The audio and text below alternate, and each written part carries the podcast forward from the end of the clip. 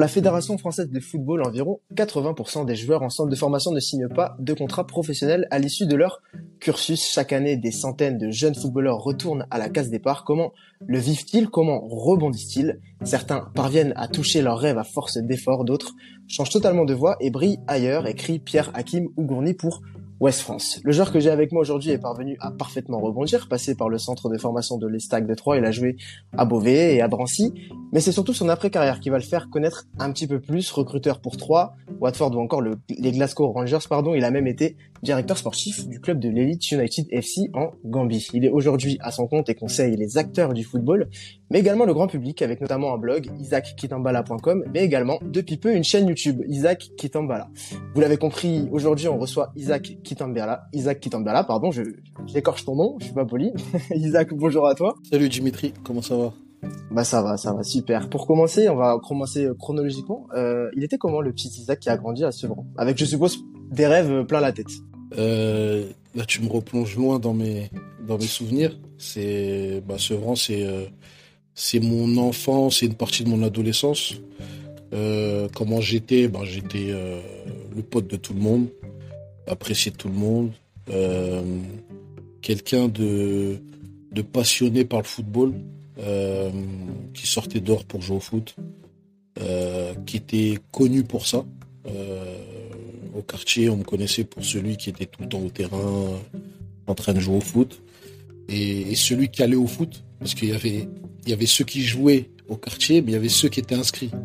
Moi, je faisais partie de ceux qui étaient inscrits. Non, très tôt, j'ai eu cette étiquette de, de petits footeux au quartier et, le Isaac de, Sevran, ben, c'était quelqu'un qui était pote avec tout le monde, qui était j'ai les 400 coups avec euh, avec mes gars qui, qui, ont aujourd'hui pris d'autres voies mais mais euh, voilà c'était c'était une, enfance euh, ambiancée mouvementée une vie de quartier qui ressemble à, pas mal de qui, qui ressemble à pas mal de gens qui vivent en quartier tu vois entre, entre les, les, embrouilles, entre les émeutes, entre tu vois, toutes ces choses-là. Et, et, très tôt, j'avais des objectifs.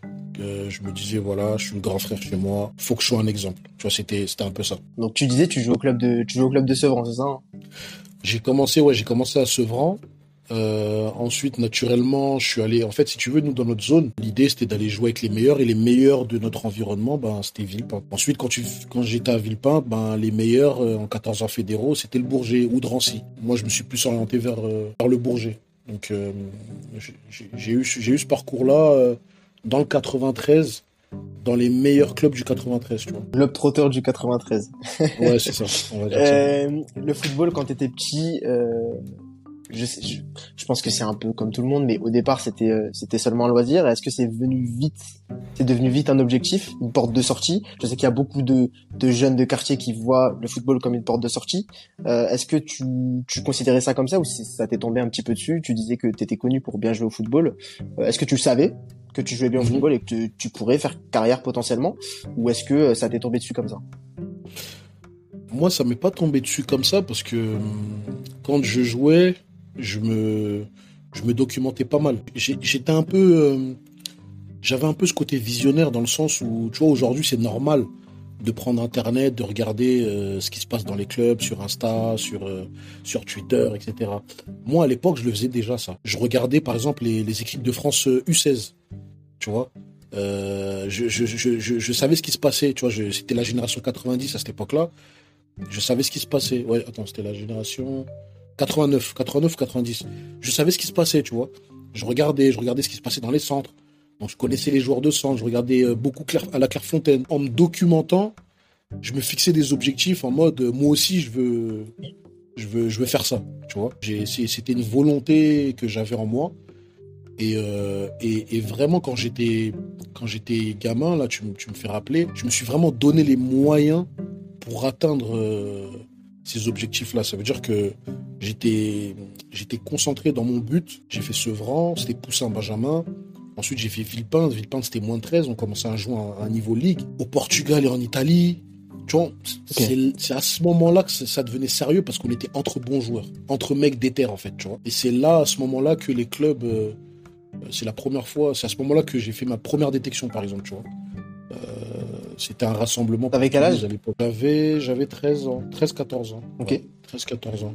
À l'époque, c'était moins de 13 DHR, on était en moins de 13 DHR. Et euh, c'est l'année où Serge Lens, où Serge Aurier Lens. Et ben moi, cette année-là, je vais faire une détection pour, euh, pour Toulouse. Et euh, j'ai failli signer à Lille en fin de saison, où je fais deux tournois avec eux, où ça se passe bien, etc. Quel club, quel club?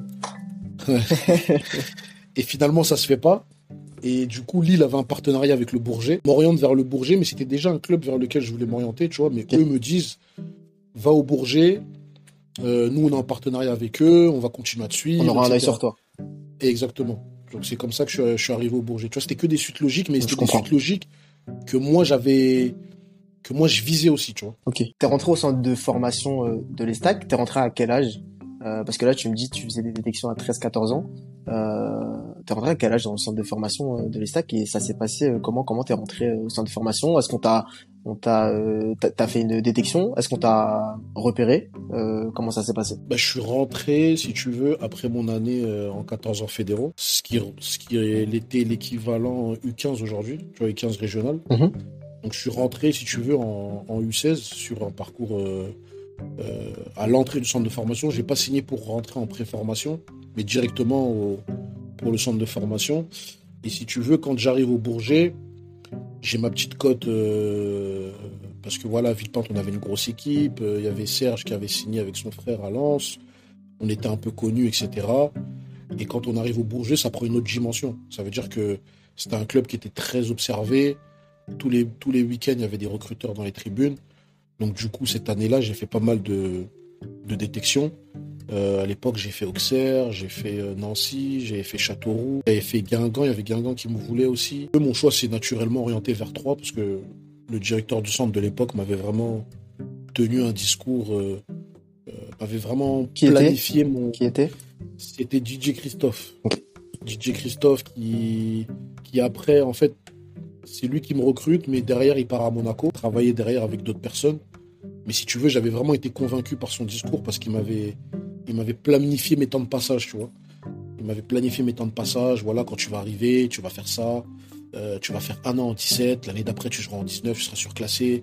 Tu iras en équipe de France. Et en fait, les deux premières années, elles se sont passées comme lui, il avait, euh, comme lui, il avait dit. Tu vois, j'ai fait de l'équipe de France, j'ai été surclassé très tôt. Euh, donc, donc voilà, c'est comme, comme ça que ça s'est passé. Ok, très bien. Tu as côtoyé qui à l'Estac globalement, est-ce que tu as des, as des noms qui te reviennent euh, Des noms des personnes, des personnes qui, qui, ont percé, entre guillemets, ou des noms que le grand public pourrait, pourrait connaître, des entraîneurs aussi, des entraîneurs qui t'ont euh, marqué, des joueurs qui t'ont marqué, avec qui tu, avec qui tu, as, tu as partagé, euh, partagé quelques années? Bah, le, le, joueur le plus connu avec qui je suis formé, c'est Djibel. Ouais. Qui, qui, bah, qui a joué au LOSC. Euh, qui a joué au LOS, qui a joué à Monaco, qui est formé à Troyes. On est formé ensemble. En fait, si on, formait la paire euh, de défense centrale ensemble. Euh, on, a fait, on a fait toute notre formation ensemble. tu as eu un joueur comme Fabrice Nsakala, qui lui était plus âgé, mais que j'ai connu. Michael Barreto, qui est aujourd'hui à, à, Ajaccio, en Ligue 1. Pareil, on a fait toute notre formation ensemble.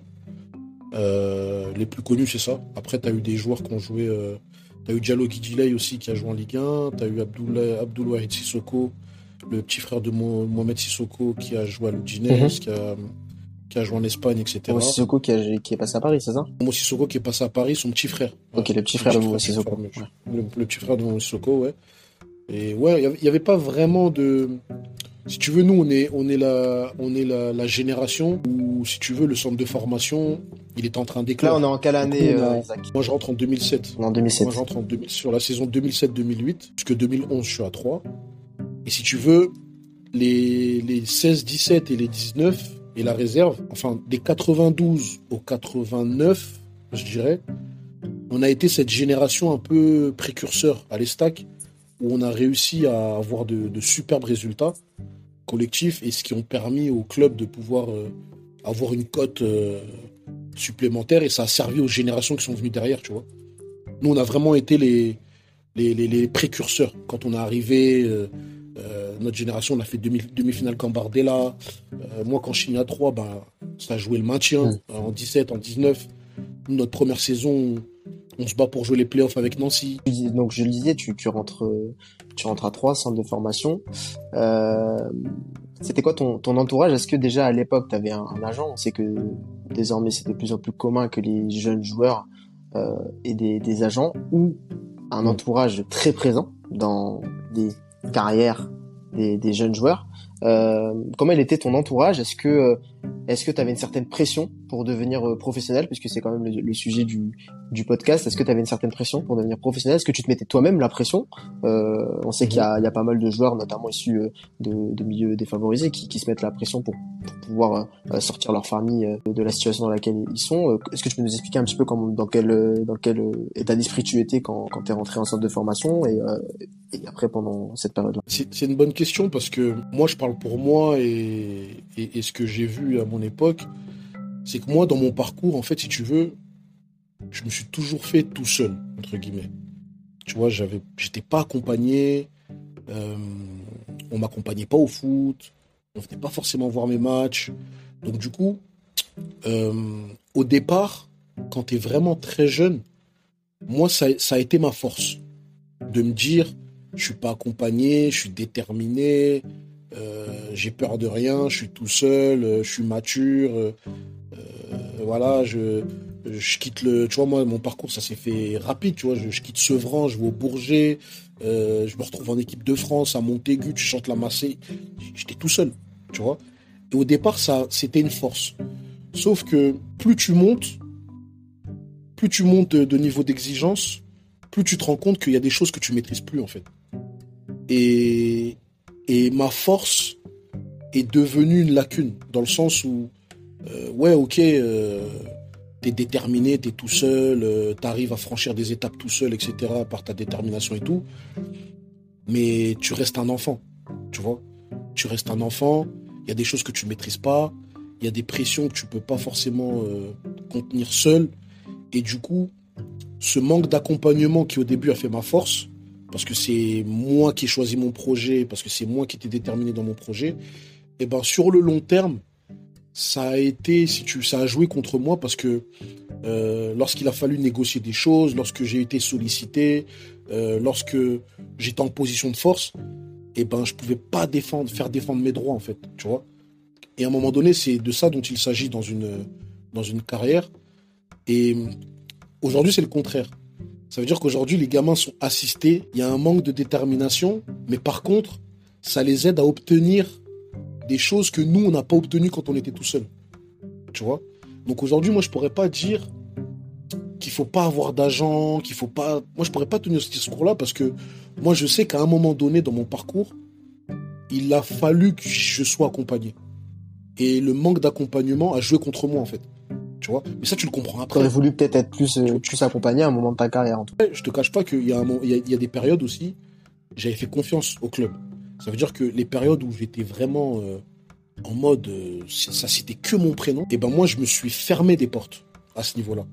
Parce que j'estimais être dans un projet, je faisais confiance des au projet du club. Bah, par exemple, moi, quand je sors de, quand je sors de, de Montaigu, quand je sors de Montaigu, moi, l'Inter de Milan, ils viennent chez moi. L'Inter de Milan, ils viennent chez moi, euh, rendez-vous avec mes parents, tout ça, il n'y a pas d'agent. Tu vois? Sauf qu'à ce moment-là, mon club me tient un discours en mode euh, euh, reste et bien ici, continue à progresser, ta, auquel je crois. Sauf que quand ça se passe pas bien, ben en fait, on, tu te dis ah mais attends, il y avait l'Inter là en fait. tu vois ce que je veux dire? Et quand ça se passe pas bien, en fait, on, en fait, quand ça se passe moins bien, ben en fait, on, les, personnes, les mêmes personnes oublient qu'elles t'ont motivé à rester dans le projet. Tu vois ce que je veux dire? Et c'est là où le fait d'avoir un. Tu sais, j'ai eu une discussion un jour avec un agent, je me rappellerai toute ma vie parce que ça, a été une leçon. C'était la période où j'étais trop sollicité, les mecs faisaient que de m'appeler, je sortais de l'équipe de France et tout. Et il y a un agent qui m'appelle et ça m'avait saoulé, tu vois. Je me dis ouais, non et tout, je suis pas intéressé et tout. Et ce mec, il me dit une chose. Il me dit, tu sais, Isaac, à un moment donné, euh, tu auras besoin de défendre tes intérêts. Tu auras besoin de quelqu'un qui défende tes intérêts. Parce que les clubs, euh, quand ça se passera pas bien, ils vont pas défendre tes intérêts. Il m'a dit ça. Et moi, j'ai dit, ouais, ouais, ok. Et en fait, ce qu'il m'a dit, je l'ai vécu après.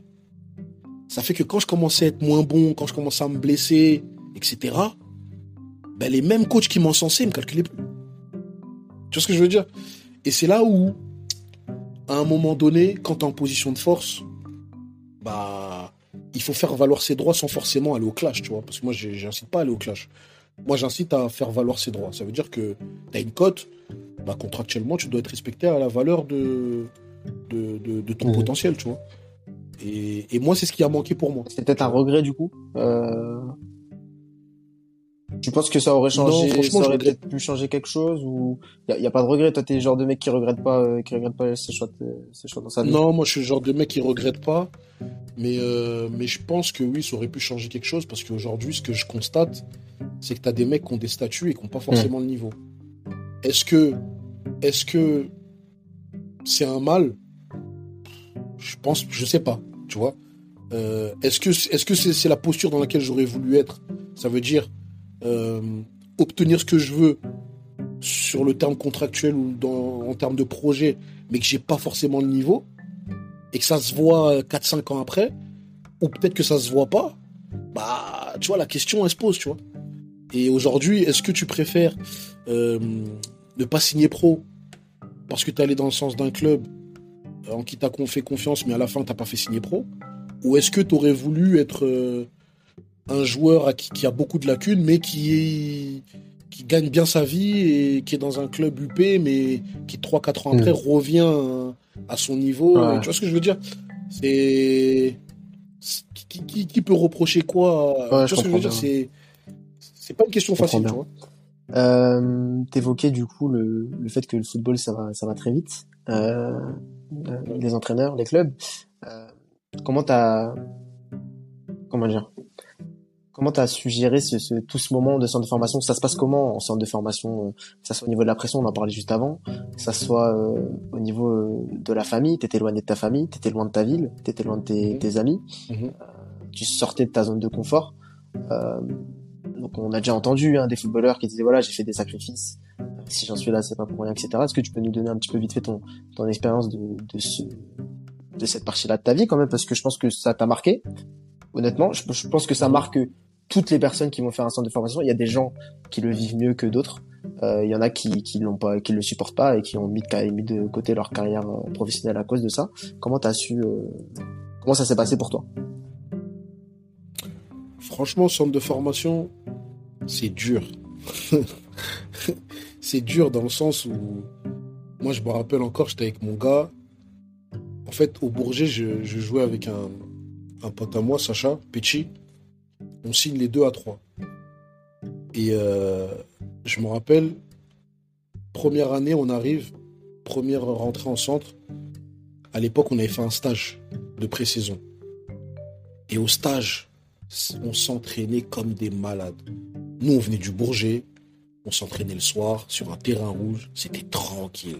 Tu vois, le, seul, le seul, le seul, euh, comment dirais-je, la seule complication, et encore, on, était 10 à venir au foot, c'est qu'on prenait les transports, tu vois. Et encore, ça c'est rien. Mais en soi, l'intensité de travail, la charge de travail, je te promets, au stage, on arrivait, il y avait trois entraînements par jour. Tu faisais un footing à jeun à 7 heures. Après, petit déjeuner, 8h, 9h. 10h, vestiaire. Premier entraînement, on courait encore, on faisait les temps de passage et tout. Ensuite, tu vas manger à midi, sieste, tu reviens entraînement à 16h. On a fait ça pendant une semaine. et tu sais quoi? À la fin de cette semaine-là, il y a un mec qui l'avait abandonné. Il y a un mec qui est rentré chez lui. il y a un mec, il est, un mec, il est rentré chez lui. Et il avait signé, il avait signé aspirant. Je me rappelle, il avait un contrat. Le mec, il a abandonné. Pour te dire à quel point, si tu veux, même quand t'es bon, même quand tu es fort et tout, même quand tu as un contrat, tu rentres en centre, c'est pas facile. Déjà, tu es loin de chez toi, comme tu as dit, c'est la première fois que tu pars. Les entraînements, ils sont durs. Tu tombes sur des coachs qui. qui, qui... Tu sais, il y, a des clubs, nous à trois, on n'a pas forcément vécu ça, mais tu as des clubs où culturellement, les joueurs et les coachs ne se comprennent pas. Comme tu as dit, tu as des mecs qui viennent de quartier, tu as des mecs qui ont. Tu as des coachs, voilà, c'est c'est un peu plus des bourgeois, on va dire. Et les mecs, en fait, il y a un clash, il y a un clash culturel, les mecs ne se comprennent pas. Ça veut dire que tu as des mecs qui viennent, ils te parlent mal, tu vois, et toi, tu dois écouter. Et ça, les gens ne, ne, prennent pas assez de recul sur ça, mais c'est des, des, choses qui C'est intéressant ce que je dis là. C'est, c'est, tu vois, l'enfant, t'es là, euh, tu es là pour un but, mais t'as un adulte en face de toi, il, tu, tu vois, tu, tu l'énerves, en fait. Toi, tu fais des trucs pour toi qui sont normaux. Mais lui, en fait, euh, qu'est-ce qu'il fait, lui? C'est pas les mêmes codes. Pourquoi tu fais ça? Pourquoi tu. Voilà, c'est pas les mêmes codes. Pourquoi tu mets ton jean comme ça? Pourquoi tu mets ta casquette? Pourquoi tu mets ta capuche? Tu vois, nous, on marchait capuche, euh, tu vois? Eux ils comprennent pas. Donc en fait, tu te manges une remarque sur des trucs, pour toi c'est futile, tu vois? Et tout ça en fait, c'est des choses qui, qui c'est des, des, des, règles de vie qui, que tu n'as pas au départ et, et qu'il faut que tu adaptes, tu vois, qu'il faut que tu, il faut que tu prennes en considération. Parce que voilà, c'est aussi des, c'est aussi des valeurs que tu peux ajouter à ton éducation. Tu vois, c'est une deuxième éducation en fait. Et, et dans ce sens-là, si tu veux, les premières années en centre de formation, c'était c'était c'était c'était pas facile parce que les entraînements c'était dur, l'intensité, euh, t'es loin de chez toi. Euh, nous, ce qui nous a sauvés, c'est qu'on était on, était vraiment entre potes et c'est ça qui sauve en fait. T'es vraiment entre potes, tu te crées une ambiance, t'es avec tes gars, vous êtes solidaires, vous vous lâchez pas. Après il y a les matchs, donc les matchs après vous créez une autre solidarité, vous gagnez. Donc tu vois, ça vient atténuer, tu vois. Mais sinon, c'est c'est pas facile au départ et ça demande, ça demande beaucoup de, de résilience et de, et de patience, tu vois. Donc, euh, donc c'est pour résumer un peu ta question, c'est un peu ça. Tu vois, centre de formation, franchement, c'est pas facile. Euh, c'est pas facile. entendu, entendu. juste rapidement, tu t'y attendais à ce, ce, changement de, comment dire, d'ambiance? Tu, tu, savais que, est-ce que tu savais quand tu allais arriver à 3 que euh, tu pouvais pas te comporter comme, comme, comme tu te comportais euh, au Bourget, par exemple? Tu le sais pas au départ. Après, moi, personnellement, je suis quelqu'un d'assez. d'assez équilibré. Ça veut dire que les règles, moi, elles m'ont pas forcément choqué. Tu vois. Mais euh, t'en as d'autres, euh, c'était difficile. Par exemple, la bouffe. Moi, tu vois, moi, moi chez moi, j'ai reçu une éducation où, ma mère, elle me faisait manger mhm. tout. Tu manges, euh, tu t'as pas ton mot à dire, tu vois. Mais t'en as peut-être chez eux, et c'est eux qui choisissaient, ils voulaient manger quoi. T'arrives en centre, bah, tu vois, c'est des légumes que t'aimes pas. Donc tu dois t'adapter, tu vois, et c'est pas facile. Et, et pour beaucoup, t'en as, ça n'a pas été facile. Parce que, parce que tu, dois, tu dois réussir à t'adapter. Mais ce qui fait que tu, ce qui fait que tu maintiens ce rythme, ce qui fait que tu, tu ne lâches pas, c'est que tu sais pourquoi tu es là en fait. Tu te dis, je suis là pour passer pro, je suis là pour, euh, pour faire carrière, pour euh, faire quelque chose dans le foot. Donc en fait, tu te dis, si je dois passer par là, bon vas-y, je vais le faire. C'est dur, mais vas-y, je vais le faire. Justement, tu avais le mental pour passer pro. Euh, est-ce que tu as le souvenir dans dans, tes dans ton passage du coup à, à l'Estac, on sait que les joueurs souvent, euh, il y a des bruits qui courent. Ouais, il y a un tel en, U17, il est pas mal, il va signer pro, machin, il est pas mal. Est-ce que tu as souvenir de, mm-hmm. de joueurs qui étaient vraiment au-dessus du lot et tu t'es rendu compte qu'ils n'ont pas signé pro et t'as réagi comment?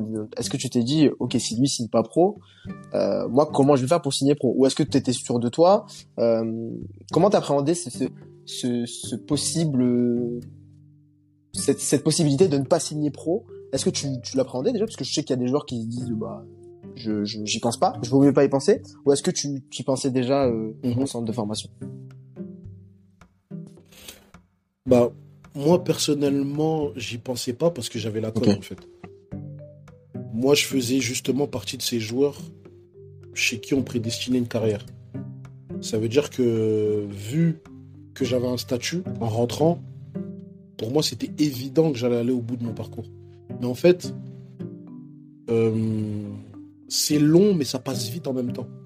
Ça veut dire que t'as pas le temps de regarder derrière toi, boum, t'as fait deux, as déjà fait deux saisons là, et tu vas être évalué sur ta dernière saison. Tu sais pas si tu signes stagiaire, tu, vois. Donc euh, moi j'avais pas cette appréhension là, et surtout quand t'es euh, t'es dedans et que t'as un statut, en fait tu deviens un peu hautain dans le sens où euh, euh, moi j'ai pas pris le, moi j'ai pas pris le melon, mais si tu veux, tu te sens fort en fait tu te sens fort dans le sens où tu te dis comment on me considère, comment on me voit, c'est sûr que moi, euh, je vais pas couler en fait. Tu vois? Et en fait, c'est un très très grand piège. Parce que si tu veux, ce que les jeunes devraient comprendre, et ce que nous, on n'a pas compris à l'époque, peut-être, c'est que le football, c'est un éternel recommencement de je dois prouver. Tu vois? Tu fais un bon match, tu dois en refaire un deuxième. Tu refais un deuxième, tu dois en faire dix comme ça. Tu en fais dix comme ça, tu dois faire une saison comme ça. Et l'année d'après, tu dois recommencer. Tu vois? Sauf que, aujourd'hui, les mecs rentrent avec un statut, ils ont un contrat, ils ont un salaire. Ça y est, pour eux, ça y est, c'est bon. Tu vois, moi, je suis allé en équipe de France. C'est limite, vas-y, c'est bon. Euh, c'était mon contrat pro, en fait, limite. Tu vois ce que je veux dire? Ça veut dire que c'est un éternel recommencement. Et si tu veux, tu as des clubs qui fonctionnent de, de, la sorte à se dire lui, on a décelé un potentiel, on a un projet, on va y aller tout droit. Sauf que tu as des clubs qui t'évaluent, même si tu as soulevé une montagne, le lendemain, ils vont te réévaluer. Et ça, nous, c'est ce que on n'avait pas trop compris à l'époque. Qu'on était tout le temps évalué. Tout le temps, tout le temps, tout le temps, tout le temps. Tu pouvais avoir un statut, tu étais tout le temps évalué. Et surtout, ça marche par génération. Ça veut dire que toi, dans ta génération, tu es peut-être le meilleur. Mais en dessous de toi, là, il y a un petit qui fait le taf, qui a, son temps de passage. Et qui, si toi, tu es au-dessus de lui, tu es en train de te dire, eh, vas-y, le club, nanani, nanana, bah, le petit passe devant. Et à l'arrivée, c'est là que tu vois des petits, des petits d'un an, deux ans de moins que toi, ils passent devant les mecs parce que pendant que les mecs ont baissé les bras, ben t'en as, ils sont en train de, de carburer, tu vois. Et, et moi, si tu veux, j'avais pas ce délire de me dire je vais pas passer pro, tout ça. Parce qu'en fait, on a toujours dit ouais, Isaac, c'est le meilleur, ouais, Isaac, si. J'étais surclassé très tôt. Euh, euh, moi, j'ai. J'étais U16, les, les, quatre derniers matchs de championnat. T'étais défenseur central, hein, on l'a pas dit. Tu euh, vois on l'a pas dit. J'étais défenseur, central. Ouais, j'étais défenseur central. Tu vois, je joue en U16, j'étais U16, je joue en U19. Aujourd'hui, un U16 qui joue en 19, il fait, il fait, tout, il, fait tous les tuteurs du monde, tu vois. Euh, t'as, as, tous les clubs européens sur lui, tu vois, parce qu'il est référencé de gauche à droite. Moi, je le faisais à l'époque, j'allais jouer contre Metz, les, les Diafra Sako, tout ça, je jouais contre eux, c'était les 89. Moi, je suis 92. Tu vois, j'allais à Metz, je jouais contre eux, mais personne n'en parlait, tu vois. Ça fait que moi, j'étais en mode, euh, moi, c'est bon, en fait. Tu vois, moi, moi c'est tracé, tu vois. Sauf que ça se passe pas comme ça. Ça se passe pas comme ça, justement. Euh, tu vas pas signer professionnel euh, à la fin. Euh, Est-ce que tu peux nous raconter un petit peu euh, mhm. les raisons du comment, comment tu as réagi à ça? Justement, cette chute libre, parce que tu, comment tu nous le dépeins, c'est vrai que t'es, comme tu dis, Isaac, Isaac il est trop fort, Isaac il va signer pro, Isaac ceci, Isaac cela, et finalement, mhm. bah, tu te retrouves à sans club. Bah, en fait, si tu veux, quand je. Je, commençais à m'y attendre. Parce qu'en fait, avant ça, il y avait eu quelques antécédents dans le sens où je commençais à me blesser. Euh, si tu veux, moi, il y, a quelque chose, si tu veux, quand je te parle, tu vois, c'est une bonne question parce que je vais faire le, le lien avec une des premières questions quand tu as parlé d'entourage tout à l'heure. Moi, quand je suis parti en équipe de France, là où le manque d'accompagnement, le, le manque d'accompagnement m'a desservi, c'est que moi, quand je reviens en club, je vois que je suis jugé différemment, en fait. Je vois que les attentes, elles sont différentes. Et en fait, je ne suis plus jugé sur ce que je fais de bien, je suis jugé sur ce que je rate. Et moi, à ce moment-là, je comprends pas, en fait. Je comprends pas de passer du joueur euh, qui réussit tout et qui qu'on encourage au joueur à mes actes, il te manque ça, il te manque ça, il te manque ça, il te manque ça. Donc moi, en fait, vu que j'étais très cérébral, bah, je me posais beaucoup de questions, en fait. Je me posais beaucoup de questions, et du coup, je commençais à dénaturer mon jeu petit à petit. Tu vois, on allait commencer à me parler de, euh, oui, euh, techniquement, alors que avant ça dérangeait pas, tu vois. Et du coup, bah, quand, on commence à, me reprocher euh, des choses sur l'aspect technique, bah, du coup, je me commençais à me dire, il bah, faut que je travaille que ma technique. Donc, du coup, j'oubliais l'aspect duel. Et après, je dénaturais mon jeu, j'étais plus bon dans les duels, j'étais que bon à faire des passes. Tu vois? Et au final, quand je te parle de, de, le manque d'accompagnement m'a desservi, c'est qu'à ce moment-là, j'ai eu personne pour me dire Hé, tes qualités, c'est ça, travaille sur tes qualités. Ok, on te reproche ça, mais tu as été récompensé parce que tu savais faire ça. Donc reste sur ça. Travaille le reste, mais fais du 80-20 en fait. 80% tes qualités, 20% euh, ce que tu sais pas faire. Tu vois ce que je veux dire? Et moi, en fait, j'ai fait 80% mes lacunes, 20% mes qualités. Tu vois? Et au final, j'ai dénaturé mon jeu. Mentalement, je perdais confiance parce qu'on faisait que de me reprocher des choses que je voulais corriger. Et du coup, ben, j'étais pas forcément performant. Je me blessais. Et après, ben, quand tu reviens de blessure, euh, les autres ont du rythme, toi t'en as pas. Donc après, les, étapes elles sont plus pareilles, tu vois. Et c'est ce qui s'est passé pour moi en fait. C'est que c'est qu'en fait j'ai été en clash avec moi-même dans un premier temps parce que j'ai pas compris, j'ai pas compris le changement de regard sur moi en fait. Tu vois? C'est ça je te parle, je te dis ça avec beaucoup de recul. J'ai pas compris le changement de regard sur moi, donc du coup j'ai j'avais pas réussi à, à, rester sur une continuité du Isaac qui allait en équipe de France, qui était surclassé, qui m'a Tu vois Tu te, tu te blesses beaucoup, tu me dis euh, T'arrives dans une période où tu te blesses beaucoup Est-ce que tu me blesses expliquer un peu les blessures que t'as eues. Et euh, du coup, tu, tu disais que tu te préparais à ne, ne pas signer pro, du coup. Bah après, ça, c'est des suites logiques parce que tu, tu comprends vite, tu vois. Tu, tu commences à manquer de temps de jeu. Euh, il y a une année, on jouait en réserve. Euh, bon, moi après. Arrivé jusqu'à, excuse-moi, je te coupe, t'es arrivé jusqu'à quel niveau T'étais à quel niveau au moment où tu dois signer pro Et on est en quelle année? Moi, je suis arrivé en 2011, euh, après le contrat aspirant. Ouais, je suis resté un an après le contrat aspirant. Et t'avais? Ouais. Et, euh, et j'avais, à cette époque-là, j'avais 19 ans. Ouais, j'avais Donc tu voyais déjà, 19 ans. Tu voyais déjà des, des, des joueurs avec qui tu avais déjà joué, déjà signé pro peut-être avant, un petit peu plus jeune ou, ou pas du tout, pas encore?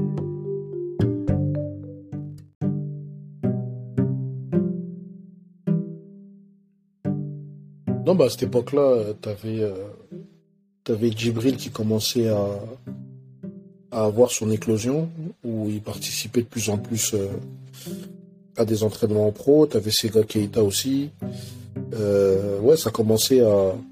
Parce qu'il y, y, a eu, il y a eu une période où, euh, où le club est descendu en national et euh, ils avaient fait appel à, à, des, à, des, à des jeunes de ma génération dans, dans, dans, les groupes.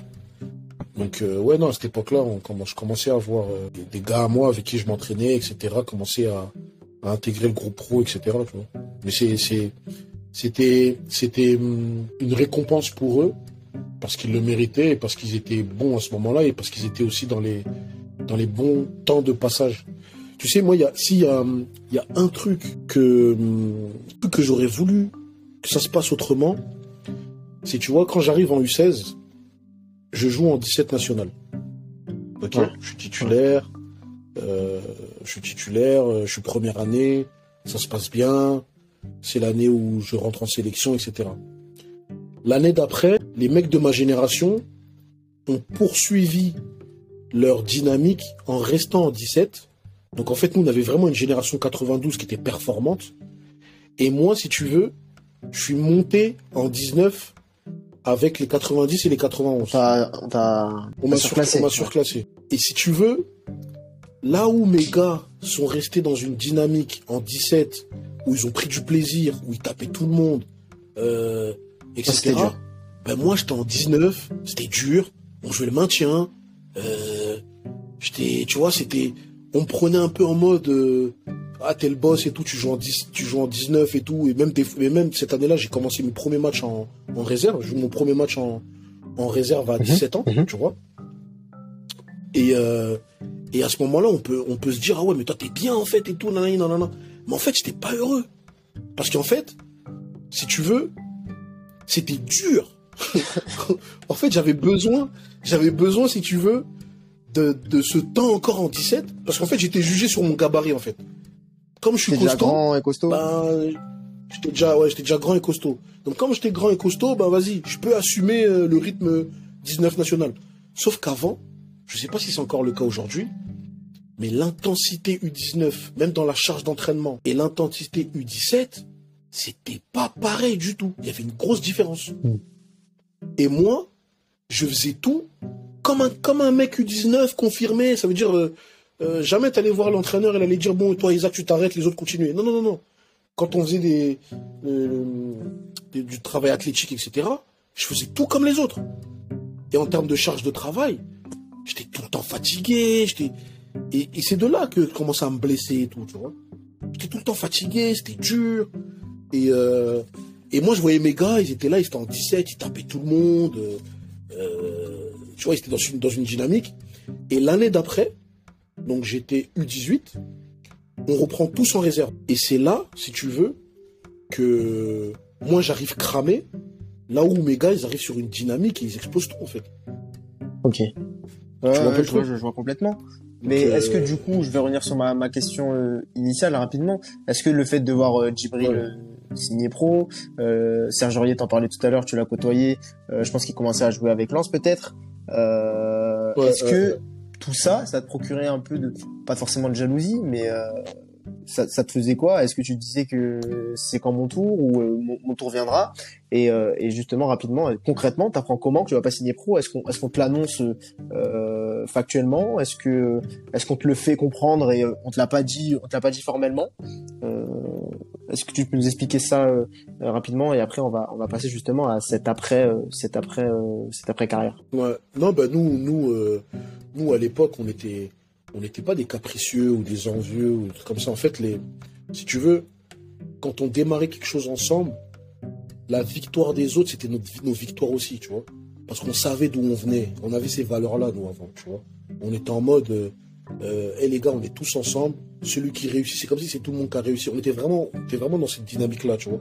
Que ce soit pour, euh, ce soit pour Serge, tu vois, Serge, quand il part à Lens, il part très tôt. On était tous très contents pour lui parce qu'il le méritait, il était très fort. Euh, c'était notre gars, tu vois. Euh, pareil, Djibril, quand il fait son premier match en pro, je me rappelle, on se faisait des accolades et tout, tu vois, on était contents. Tu vois, c'est. Nous, on était dans cette ambiance-là et je pense que euh, ces deux joueurs-là, par exemple, Serge et Djibril, ont profité d'avoir, si tu veux, un, entourage et des groupes qui les ont aussi poussés, tu vois. qui, tu vois, par exemple, Serge, aujourd'hui, on est resté très amis, tu vois. Euh, Djibril, on, on s'écrit de temps en temps, tu vois, on s'est pas mhm. perdu de vue. Tu vois, c'est c'est des choses, tu vois, c'est des choses euh, euh, qui, je pense, les ont aidés, si tu veux, à. On leur a donné de la force, en fait. Tu vois, nous, c'était ça.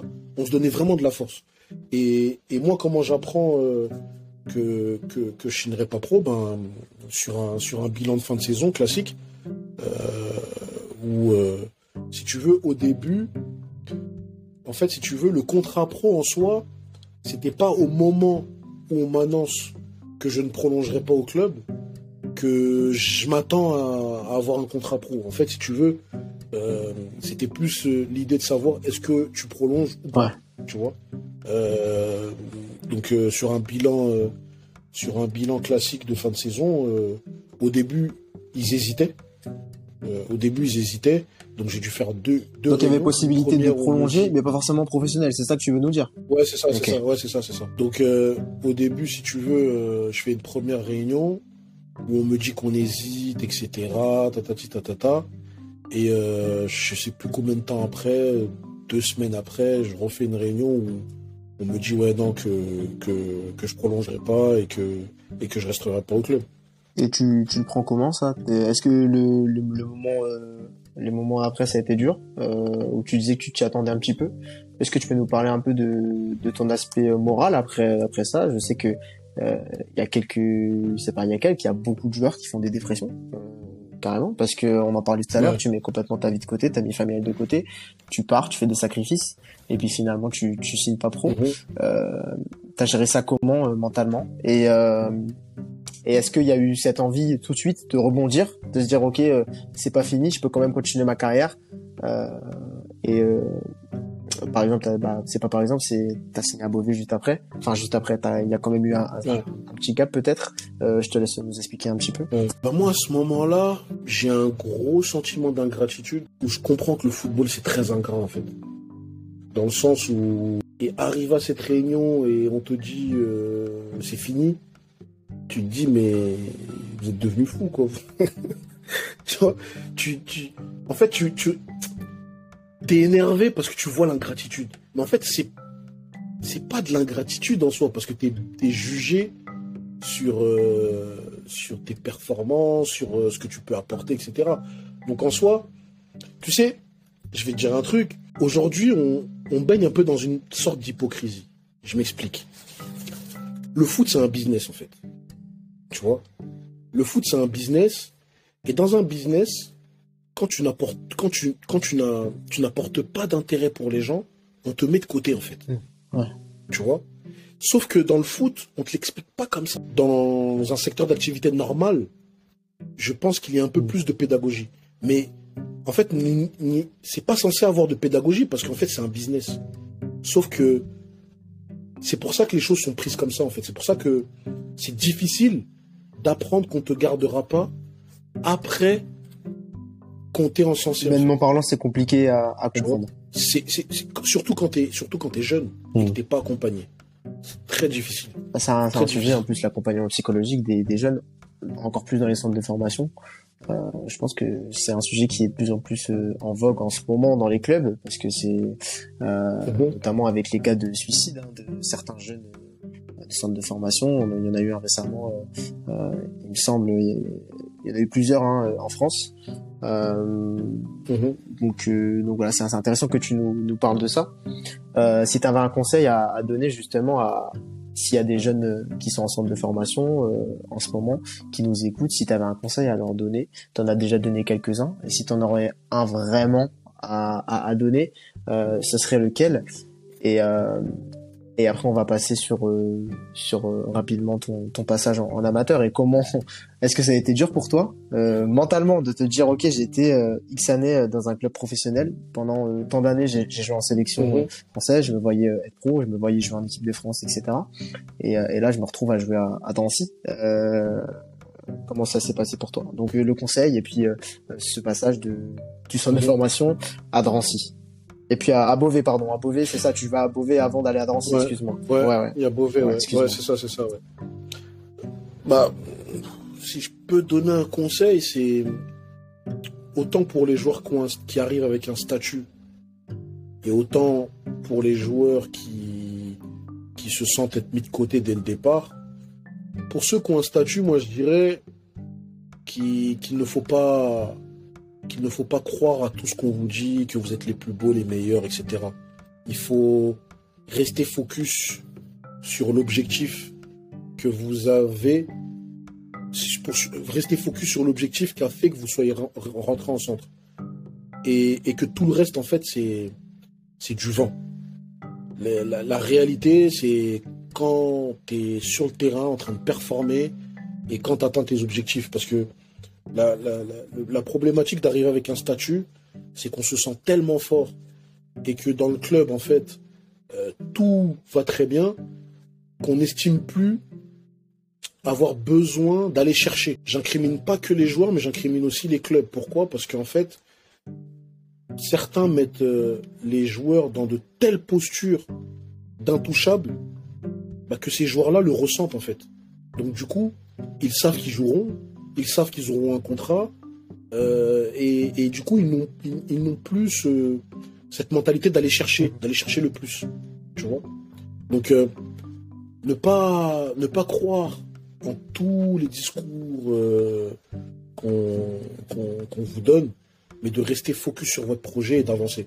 Après, ceux qui estiment ne pas avoir de statut, qui, qui pensent vivre une injustice, etc., bah, faut se battre. Si c'est vraiment ce que vous voulez faire, faut se battre et rien lâcher. Parce que moi, les, la, la masse de joueurs que j'ai vu réussir, c'est justement ces joueurs-là qui n'avaient pas de statut au départ et qui se sont battus pour ce qu'ils voulaient et qui ont réussi à l'avoir. Tu vois? Et, et la résilience en centre de formation, c'est la qualité principale.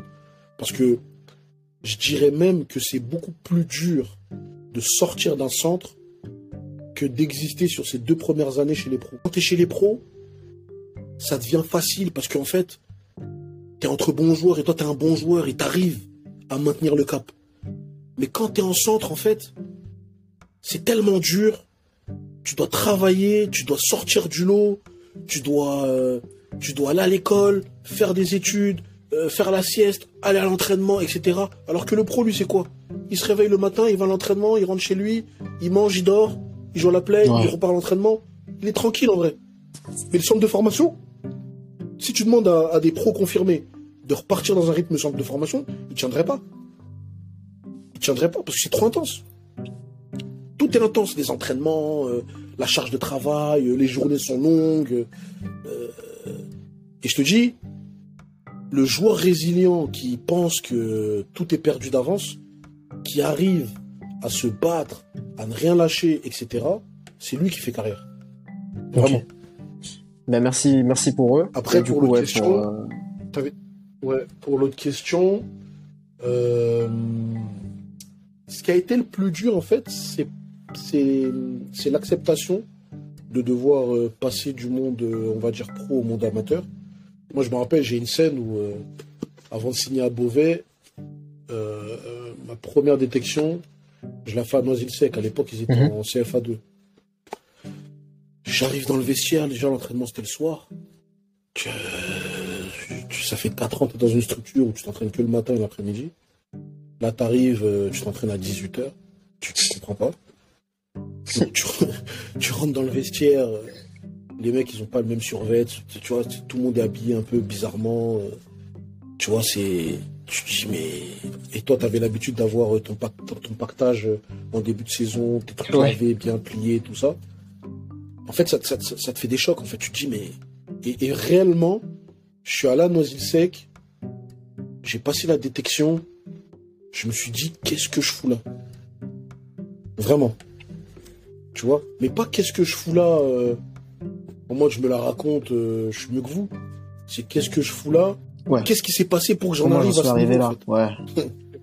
Comment j'en suis arrivé là, tu vois?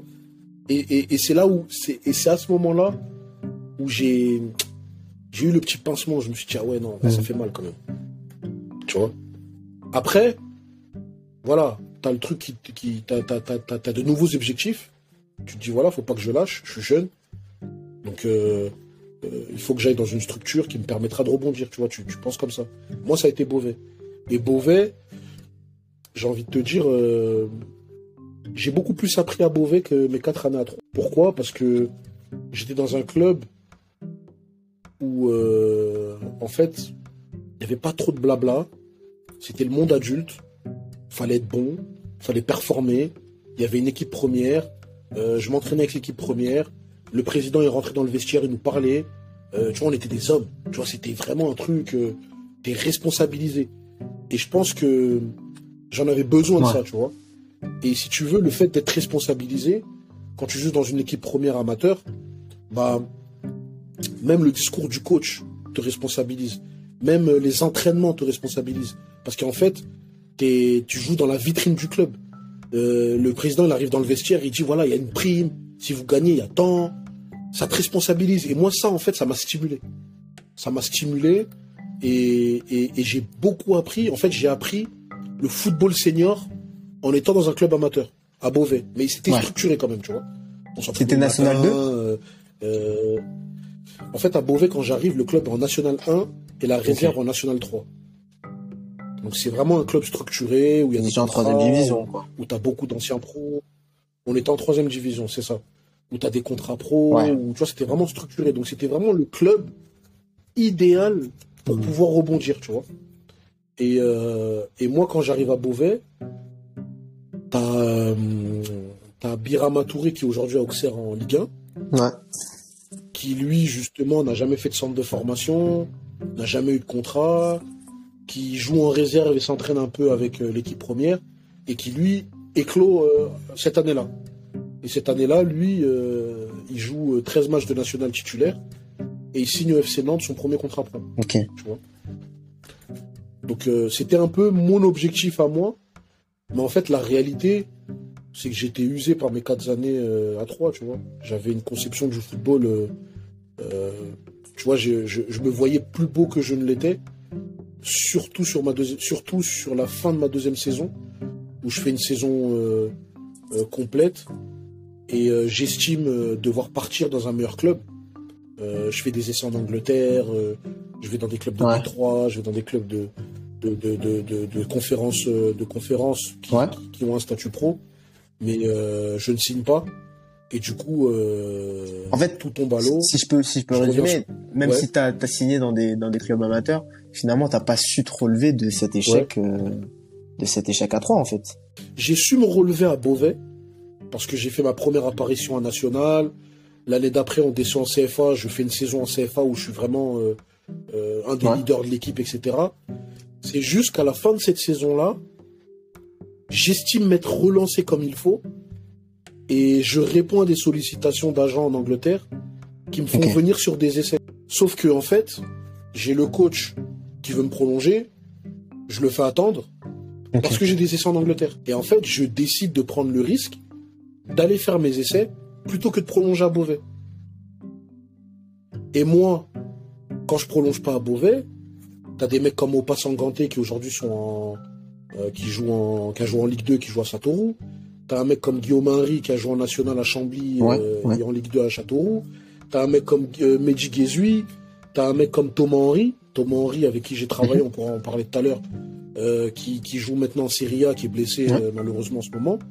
Euh, tous ces mecs-là, en fait, moi j'étais, euh, j'étais limite leur vice-capitaine en fait.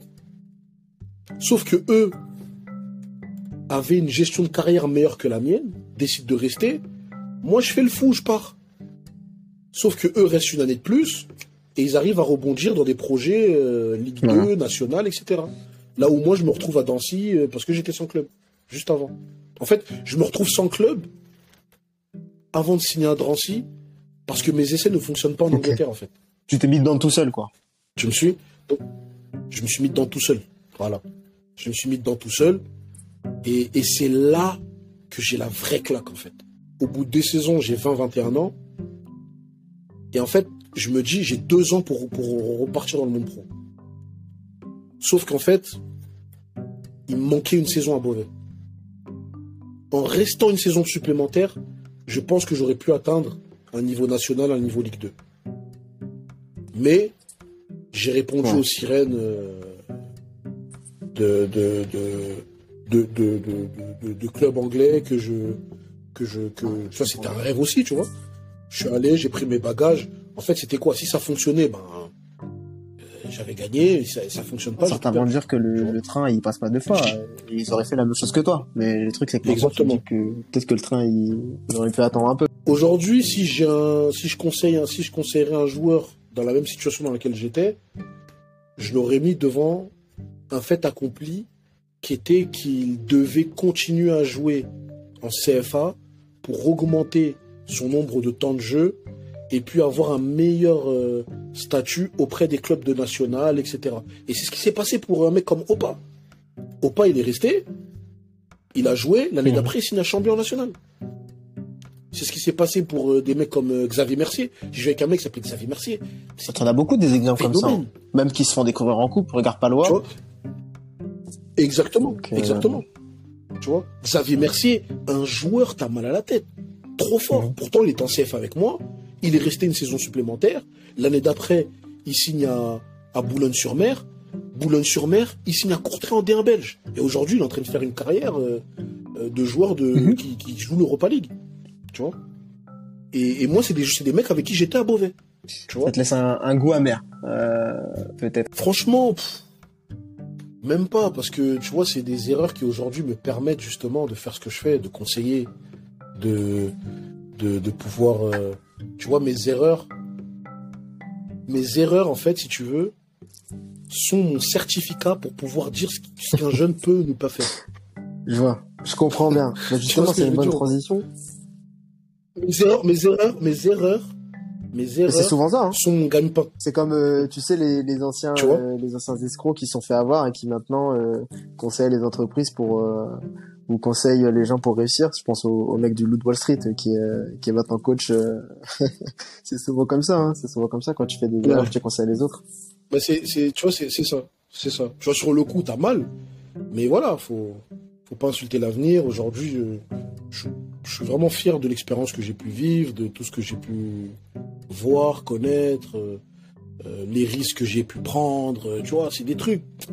Fallait le vivre. Tu vois, quand tu prends, tu sais, là, je te raconte ça comme ça, mais tu vois, quand, quand, quand, quand je pars faire mes essais en Angleterre et tout, je, me retrouve en Écosse, je me retrouve dans un club de première division, en Écosse, à Partick Thistle. Je me retrouve à, Glasgow, je suis là, je m'entraîne, je fais la précision avec un, club de première division. Tu vois on, va, on, va, on, va, faire des matchs amicaux contre Carlinston, des, deux, des deux Écossaises, je joue dans un stade, il y a du monde. Tu vois, c'est des trucs, je voulais les, tu vois, faut les vivre. Tu vois c'est de là que c'est de là que j'ai j'ai perfectionné mon anglais. Aujourd'hui, mon anglais, bah, c'est mon diplôme. Tu vois, bon après j'ai d'autres diplômes, mais voilà, aujourd'hui je parle anglais couramment. Euh, euh, ça vient de là. Bah, c'est une bonne, comme je disais, c'est une bonne tradition du coup. Euh, T'es venu de où du coup cette cette volonté de lutter vers un rôle de directeur sportif ou de, de recruteur pardon ou de conseiller, enfin voilà, c'est tout ça. Euh, t'arrêtes ta carrière assez tôt, en 2014. T'arrêtes pourquoi? Pour euh, blessure ou juste parce que t'avais plus, t'avais mhm. plus la motivation, t'avais plus le mental?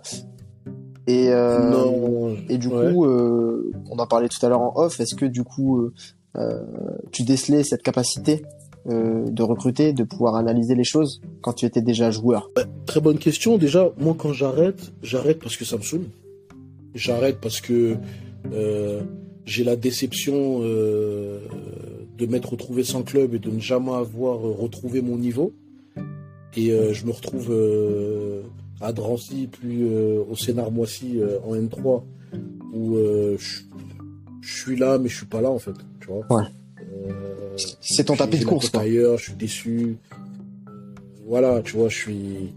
Je, je, je, je, je n'arrive pas à m'habituer au monde amateur, au rythme du monde amateur, où euh, je suis impressionné par les mecs qui vont au taf, qui viennent à l'entraînement et qui jouent le week-end et qui sont performants. Moi, j'arrive pas. Je... Tu travaillais à côté ou pas? J'arrive pas. Tu vois, je. Bah, là, je commençais à développer des choses. Je commençais à développer des choses. Euh, euh, à cette époque-là, on est en 2015. je commence à passer ma passe ma carte professionnelle de VTC. Tu vois. je rentre, je rentre chez Uber à ce moment-là. Tu vois, je rentre chez Uber. Là, c'était en 2015. Tu vois, c'était tout nouveau et tout je passe ma carte professionnelle de VTC, je commence à aller travailler. Mais genre, le soir, je dois aller à l'entraînement. Je me dis, mais non, mais là, je suis, peux pas, en fait. En fait, j'arrivais pas. J'arrivais pas. Tu vois? Donc, euh, ça m'a tellement saoulé que je me suis dit, bon, je me suis posé, j'ai réfléchi. Je me suis dit, j'arrête. Je vaux mieux que ça. Euh, j'ai tout arrêté et je suis reparti à l'école.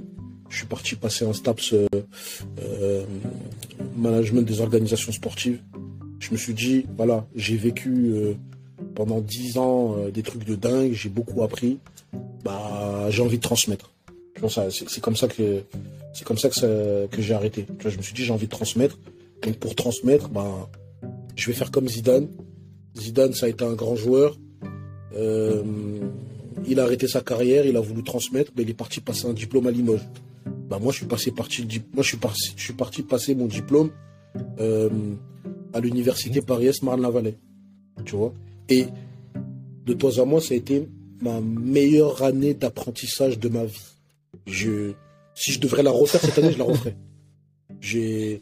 Non mais sérieusement, parce qu'en fait, j'ai, j'ai,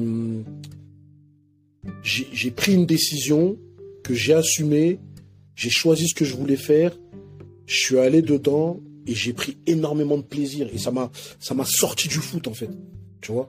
Ça m'a sorti du foot. Euh, j'ai appris beaucoup de choses. Euh, j'ai rencontré d'autres personnes. Euh, je me suis fait du réseau.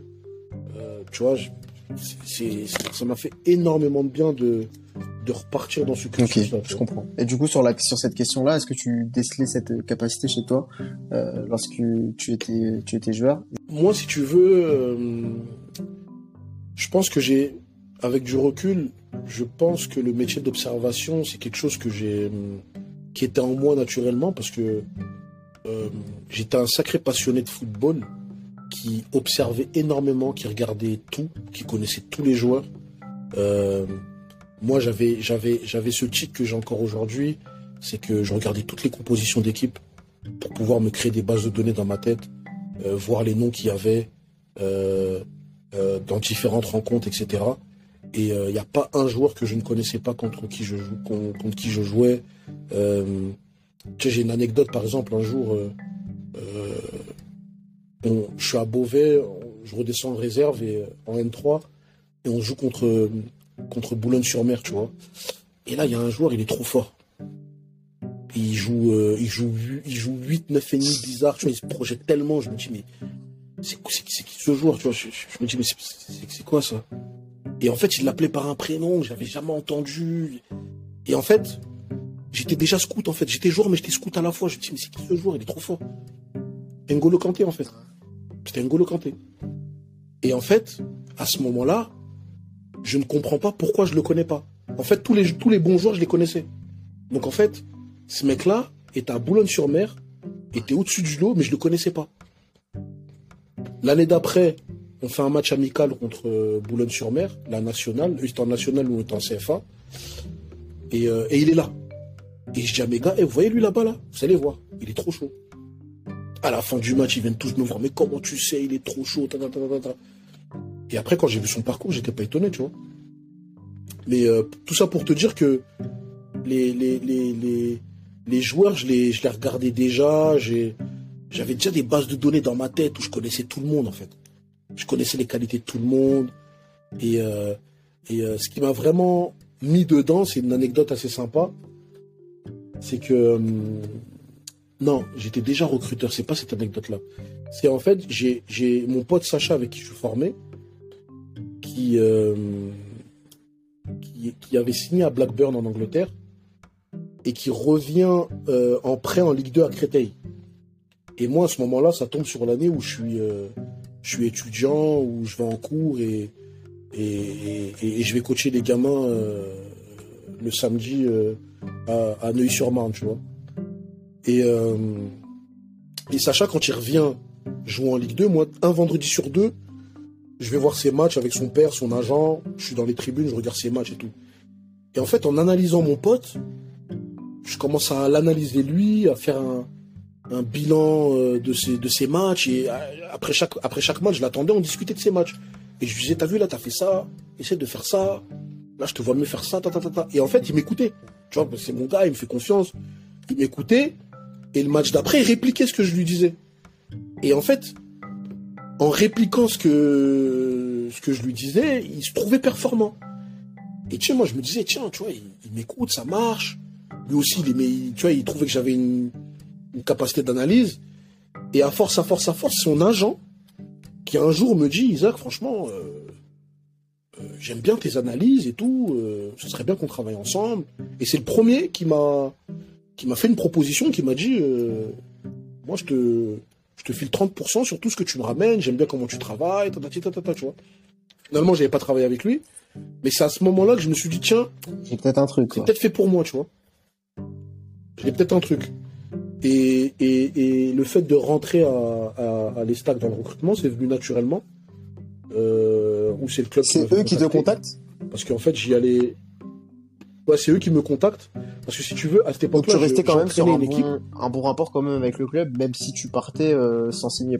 Ouais, j'avais un bon rapport parce que les, les formateurs qui étaient restés, c'est eux qui m'avaient eu quand j'étais gamin et tout, tu vois, donc j'avais eu un bon rapport.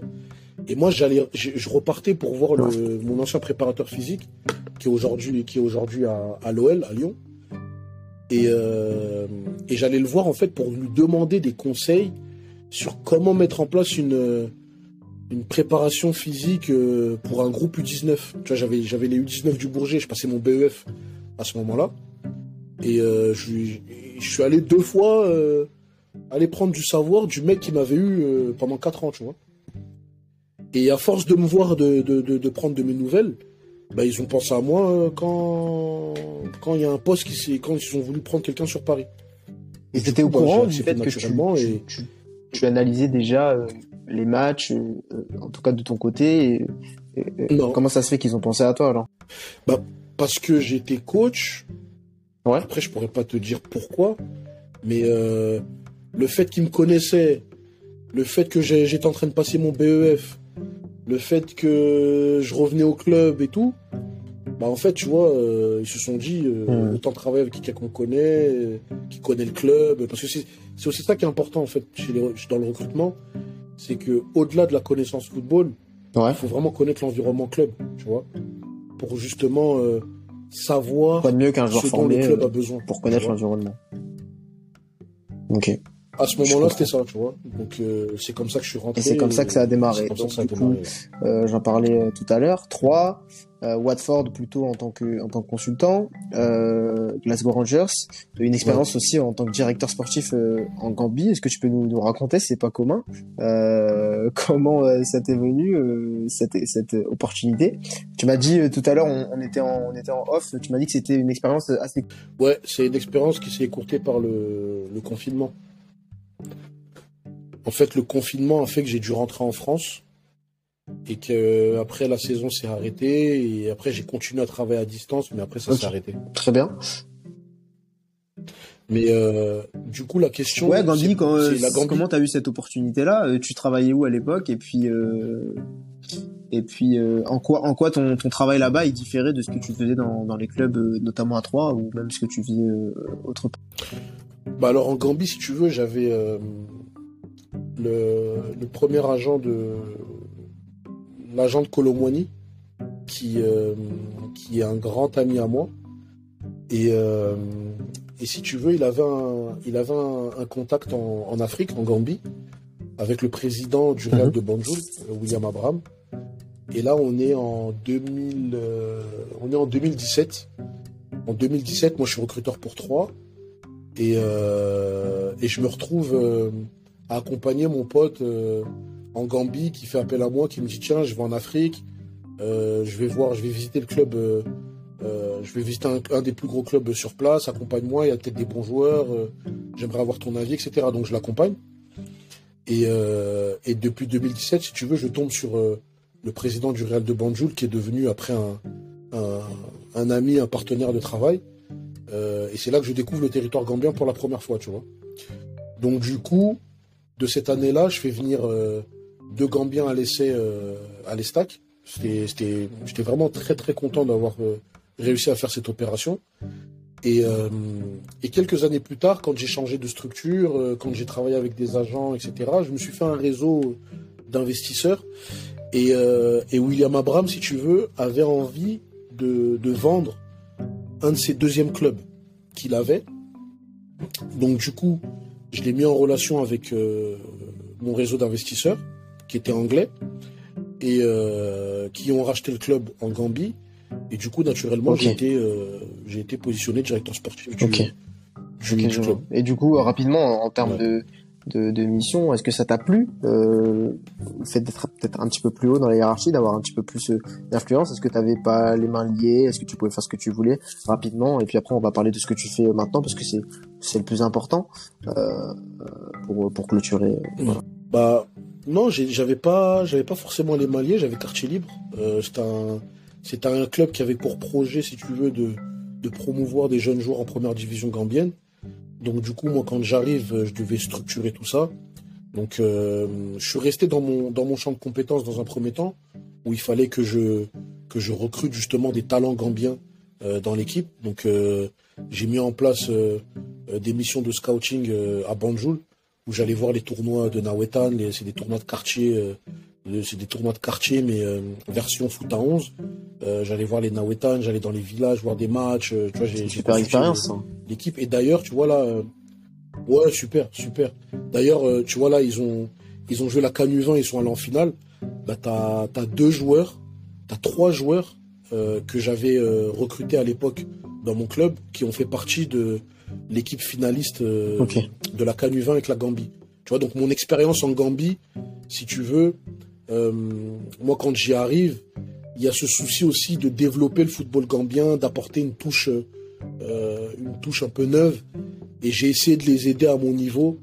Et, quand je vois les résultats sportifs qu'ils ont avec les équipes nationales, que ce soit les U20 ou, ou l'équipe A, ben je j'en suis fier parce que je sais que j'y ai contribué, tu vois. Et, euh, et euh, au niveau du management sur place, ben, j'ai dû apprendre. Euh, au départ, tu vois, tu arrives, tu vas imposer des idées, mais tu arrives dans un, environnement qui est totalement différent à ce que tu peux connaître. Donc du coup, j'ai j'ai dû faire quelques erreurs au début, que j'ai dû réadapter. Et, et, en fait, ça a été une expérience très très riche parce que euh, c'était euh, c'était vraiment très différent de ce que j'avais l'habitude de faire et c'était c'était avec euh, une population qu'il fallait comprendre avant de d'imposer des choses, etc. Tu vois. Donc j'ai vraiment pris du plaisir à, à, être dans le management là-bas. Si tu veux, les salaires, c'est moi qui les fixais. le, le, recrutement du staff, c'est moi qui le faisais. Le recrutement des joueurs, pareil. Euh, tu vois, je, je, gérais aussi le compte du plus club. que directeur sportif, t'étais limite directeur général. Euh, étais team ah, manager, comme on dit. Quoi. Ah oui, oui, voilà, ouais, ouais. J'étais, j'étais vraiment. J'avais un vice-président avec moi qui m'aidait sur le sur le sur l'administratif. Ouais, je comprends. Mais euh, mais si tu veux, j'avais j'avais j'avais euh, j'avais j'avais un champ d'action okay. assez, bah c'est super, c'est une bonne expérience. Euh, ça, je pense que ça t'a donné aussi des outils dans ta dans ce que tu fais actuellement actuellement, euh, est-ce que tu peux nous décrire un petit peu ce que tu fais euh, et puis euh, les projets que tu as en, ce moment, les projets que tu as en ce moment pour le futur et, et puis bah globalement faire une, une, conclusion sur en quoi ton passé de joueur et est-ce que tu as ce que tu as vécu est-ce que tu as vécu ça, ça te sert encore dans la vie de tous les jours maintenant dans ton métier ou même même dans la vie de tous les jours? Bah, pour parler un peu du présent si tu veux moi, j'ai toujours été, euh, j'ai toujours vu, si tu veux, le, le, recrutement et le scouting comme, euh, comme, comme ma fonction première. Et dans cette fonction première, si tu veux, j'ai essayé de, de travailler à ma façon en, en alliant, si tu veux, un aspect entrepreneurial au scouting. Ça veut dire que j'ai commencé à travailler dans les, dans les cellules de recrutement pour club. Ensuite, j'ai travaillé avec des boîtes d'agents pour lesquelles euh, j'étais scout, j'étais observateur, etc. J'ai travaillé pour des clubs étrangers. Donc du coup, j'ai toujours eu, en fait, j'ai compris, et c'était aussi mon aspiration, d'avoir cette petite touche entrepreneuriale dans le, dans le scouting, dans le recrutement, etc. Et du coup, pour faire un lien avec ce que je fais aujourd'hui, c'est que toute cette expérience-là, aujourd'hui, je souhaite la transmettre, je la transmets. Ça veut dire que euh, moi, dans mon, dans mon travail entrepreneurial de scouting, j'ai travaillé avec trois acteurs, les clubs, en étant consultant. Tu vois, je l'ai fait avec les Watford ou Ginez. Euh, je l'ai fait avec des boîtes d'agents. Euh, donc, acteur premier, les clubs. Second acteur, les agents. Ou si tu veux, les agents, je leur vendais ma compétence d'expert du marché français. Euh, ça m'a permis de faire des, collaborations très intéressantes, tu vois. Et euh, plus dernièrement avec les joueurs, où j'ai fait du suivi technique individualisé sur des joueurs professionnels, où j'étais, si tu veux, entre guillemets, leur scout privé. ça fait de plus en plus. eux jouent, eux avaient, voilà, eux, eux avaient leur performance. Moi derrière, je leur faisais des retours vidéo, on faisait des séances tactiques euh, à distance où euh, je revoyais leurs matchs et, et si tu veux, j'étais un peu sur du coaching individualisé avec eux. Et si tu veux, je, je n'ai jamais senti être sorti de mon, de mon, de mon champ d'action principal qui est le scouting. Parce que le scouting, c'est pas que euh, euh, j'ai repéré un joueur, je le signale à un club. Non, pour moi, c'est, vraiment global dans l'analyse du football, tu vois. Euh, et, et, et aujourd'hui, si tu veux, je transmets ces leviers-là, ça veut dire que tu as des, des apprentis scouts, des apprentis agents qui me, qui me sollicitent pour mettre en place leur projet. Donc je mets en place avec eux un programme d'accompagnement où je leur montre euh, bah, toutes les, les, stratégies et les méthodes que moi j'ai pu utiliser euh, dans, dans, dans, les clubs avec lesquels j'ai travaillé, avec les agents avec lesquels j'ai travaillé, et euh, à travers des séances individualisées, etc. Et, et je vends, je vends mes, mes, prestations comme ça. Et à côté de ça, j'ai créé aussi un, blog pour pouvoir toucher un, public plus large et transmettre justement cette, euh, cette, euh, cette expertise dans, dans l'analyse football, dans le scouting, etc. Donc euh, j'ai écrit pas mal d'articles de blog pour pouvoir donner ma méthode, mettre en avant ma méthode. Et puis, et puis j'apprécie énormément les retours que j'ai. Euh, j'ai eu le plaisir d'en lire quelques-uns. Euh, c'est vraiment de, de bonne qualité. Voilà, je, je me permets de, je permets de le dire. Je gentil. de le dire. Euh, je parlais de, de projet. Euh, t'as un projet en ce moment euh, Est-ce mhm. que euh, est-ce que t'as un projet en ce moment euh, Que ce soit avec les clubs, que ce soit personnel, que ce soit digital? il me semble que on en parle, on en a parlé juste avant, on en a parlé avant t'essayes de peut-être plus développer ton, ton, ton, comment dire, euh, ta présence digitale, pardon, euh, donc d'être plus plus présent sur les réseaux sociaux. Ouais, ouais. Euh, Explique-nous rapidement et puis euh, et puis on, on va conclure. hein. Bon, en fait, j'ai un, un projet en tête là que je suis en train de peaufiner euh, qui, qui rejoint l'aspect euh, digital. Et si tu veux, je suis en train d'y travailler. Enfin, il y a le projet blog, accompagnement, etc. Mais derrière ça, en fait, j'ai envie de mettre en place un projet. Euh, je, je peux pas m'avancer encore.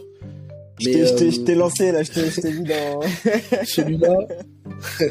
non, en fait, en fait, si tu veux, je je je peux pas encore m'avancer parce que je suis en plein dedans.